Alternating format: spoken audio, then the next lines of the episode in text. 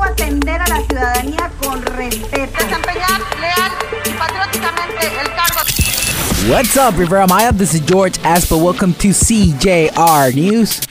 Formula One is getting closer and closer, as now they have announced the construction of the Autódromo Riviera Maya, which will allow this event. Puerto Aventuras will soon have a world class racetrack with a capacity for 130,000 spectators and suitable for Formula One cars on a 9 kilometer long circuit. In addition to having two hotels, a golf course, and a racetrack, it will be integrated to the Mayan train through a special station up to 100 years in prison for the elements of the National Guard involved in kidnapping. The crime of kidnapping is one of the most punished by current criminal legislation.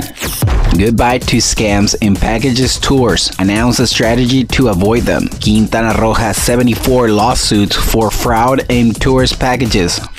They insure 65 kilos of marijuana in Playa del Carmen. Neighbors of the Playa del Carmen denounced the arrival of a shipment of marijuana to a house in the Villa del Sol subdivision.